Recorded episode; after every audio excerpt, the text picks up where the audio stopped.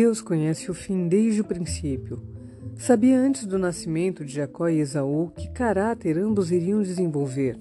Sabia que Esaú não teria um coração obediente a ele. Respondeu à aflita oração de Rebeca e informou-a de que teria dois filhos e o mais velho serviria o mais novo. Apresentou-lhe a história futura dos dois filhos, que eles seriam duas nações, uma maior do que a outra, e que o mais velho serviria o mais jovem. O primogênito era agraciado com vantagens peculiares e privilégios especiais, os quais não pertenciam a nenhum outro membro da família. Isaac amava Esaú mais do que a Jacó, porque Esaú lhe providenciava a caça. Ele se agradava do seu espírito ousado e corajoso manifestado na caça aos animais selvagens. Jacó era o filho favorito da mãe, porque sua disposição era meiga e mais suscetível de fazê-la feliz. Jacó aprendera de sua mãe o que Deus lhe tinha ensinado, que o mais velho devia servir o mais novo, e seu juvenil raciocínio levou a concluir que esta promessa não seria cumprida enquanto Esaú tivesse os privilégios conferidos ao primogênito.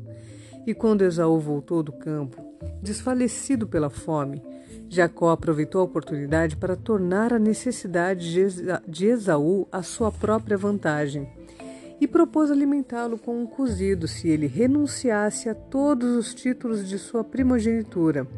E Esaú vendeu sua primogenitura a Jacó. Esaú tomou duas esposas idólatras, o que foi uma grande angústia para Isaac e Rebeca. Não obstante a isto, Isaac amava Esaú mais do que a Jacó. Quando imaginou que estava perto da morte, Pediu a Esaú que lhe preparasse um guisado de caça para que pudesse abençoá-lo antes de morrer. Esaú não contou ao pai que tinha vendido os direitos de nascimento para Jacó e confirmado isto com um juramento. Rebeca ouviu as palavras de Isaac e relembrou as palavras do Senhor: O mais velho servirá ao mais moço. E ela sabia que Esaú tinha considerado levianamente sua primogenitura, vendendo-a a Jacó. Persuadiu a Jacó a enganar seu pai e, pela fraude, receber as bênçãos paternas, as quais pensava não pudessem ser obtidas de outra maneira. Jacó, a princípio, estava indisposto a praticar este engano, mas finalmente consentiu com os planos de sua mãe. Rebeca tinha conhecimento da parcialidade de Isaac para com Esaú e estava convencida de que os argumentos não mudariam o seu propósito. Em vez de confiar em Deus, o ordenador dos eventos, ela manifestou sua falta de fé persuadindo Jacó a ludibriar seu pai. O procedimento de Jacó nisto não foi aprovado por Deus. Rebeca e Jacó deviam ter esperado que Deus executasse seus próprios propósitos à sua própria maneira e em seu próprio tempo, em vez de procurar cumprir os eventos preditos com a ajuda do engano. Se Esaú tivesse recebido a bênção de seu pai, que era conferida ao primogênito, sua prosperidade só poderia ter vindo de Deus, e ele tê-lo-ia abençoado com prosperidade ou atraído sobre ele adversidade, de acordo com o seu procedimento. Se ele amasse e reverenciasse a Deus como justo Abel, poderia ser aceito e abençoado por Deus. Se, como o ímpio Caim, ele não tivesse respeito por Deus nem por seus mandamentos, mas seguisse a sua própria conduta corrupta, não receberia a bênção de Deus e seria rejeitado como foi Caim. Se a conduta de Jacó fosse justa, se amasse e temesse a Deus, seria abençoado por Deus, e a mão prosperadora de Deus seria com ele, ainda que não, tivesse, não obtivesse a bênção e os privilégios geralmente concedidos ao primogênito. Rebeca arrependeu-se amargamente do conselho errado que havia dado a Jacó, pois isto significou sua separação dela para sempre. Ele foi compelido a fugir para salvar sua vida da ira de Esaú, e sua mãe nunca mais voltou a ver-lhe o rosto. Isaac viveu muitos anos depois de ter abençoado a Jacó e ficou convencido pela conduta de Esaú e Jacó que a bênção certamente pertencia a Jacó. Jacó não foi feliz em seus casamentos. Embora suas esposas fossem irmãs, ele formulou com Labão um contrato de casamento com sua filha Raquel, a quem ele amava. Depois de ter servido sete anos por Raquel, Labão o enganou e lhe deu Lia. Quando Jacó compreendeu que o engano que tinha sido praticado contra ele e que Lia tinha participado nisso para enganá-lo, ele não pôde amá-la. Labão desejou reter os fiéis serviços de Jacó por maior espaço de tempo. Então o enganou, dando-lhe Lia em lugar de Raquel. Jacó reprovou a Labão por sua leviandade com suas afeições, dando-lhe Lia a quem não amava. Labão persuadiu Jacó a não repudiar Lia, pois isto seria considerado uma grande desgraça não somente para a esposa, mas para toda a família. Jacó foi colocado numa posição muito probante mas decidiu ainda reter Lia e também casar com sua irmã. Lia era amada com menos intensidade do que Raquel. Labão era egoísta em seus negócios com Jacó. Pensava unicamente em vantagens próprias do fiel labor de Jacó. Este teria deixado o astucioso Labão muito antes, mas temia encontrar-se com Esaú. Ouvia as queixas dos filhos de Labão, dizendo: Jacó se apossou de tudo que era de nosso pai e do que era de nosso pai juntou ele toda essa riqueza. Jacó, por sua vez, reparou que o rosto de Labão não lhe era favorável como anteriormente. Jacó ficou angustiado. Não sabia para que lado se volver. Apresentou seu caso a Deus e rogou pela direção dele. O Senhor misericordiosamente respondeu a sua angustiada oração. E disse o Senhor a Jacó: Torna a terra de teus pais e a tua parentela e eu serei contigo. Então Jacó mandou vir Raquel e Lia ao campo para junto de seu rebanho e lhes disse: Vejo que o rosto de vosso pai não me é favorável como anteriormente. Porém, o Deus de meu pai tem estado comigo. Vós mesmas sabeis que com todo o empenho eu tenho servido ao vosso pai, mas o vosso pai me tem enganado e por dez vezes me mudou o salário.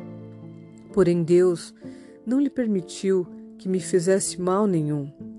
Jacó relatou-lhes o sonho de que Deus lhe dera para deixar Labão e ir à sua parentela. Raquel e Lia expressaram seu descontentamento pelo procedimento de seu pai. Quando Jacó lhes relatou seus enganos e propôs deixarem Labão, Raquel e Lia disseram: Há ainda para nós parte ou herança na casa de nosso pai? Não nos considera ele como estrangeiras? Pois nos vendeu e consumiu tudo que nos era devido, porque toda a riqueza que Deus tirou de nosso pai é nossa e de nossos filhos. Agora, pois, faze tudo o que Deus te disse.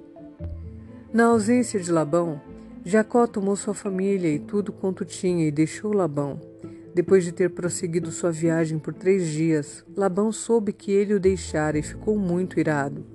Seguiu após ele, determinado a fazê-lo voltar pela força Porém o Senhor teve pena de Jacó, e quando Labão estava para alcançá-lo, deu-lhe um sonho para não falar bem nem mal a Jacó, isto é, não devia forçá-lo a voltar, nem estar com ele mediante incentivos lisonjeiros.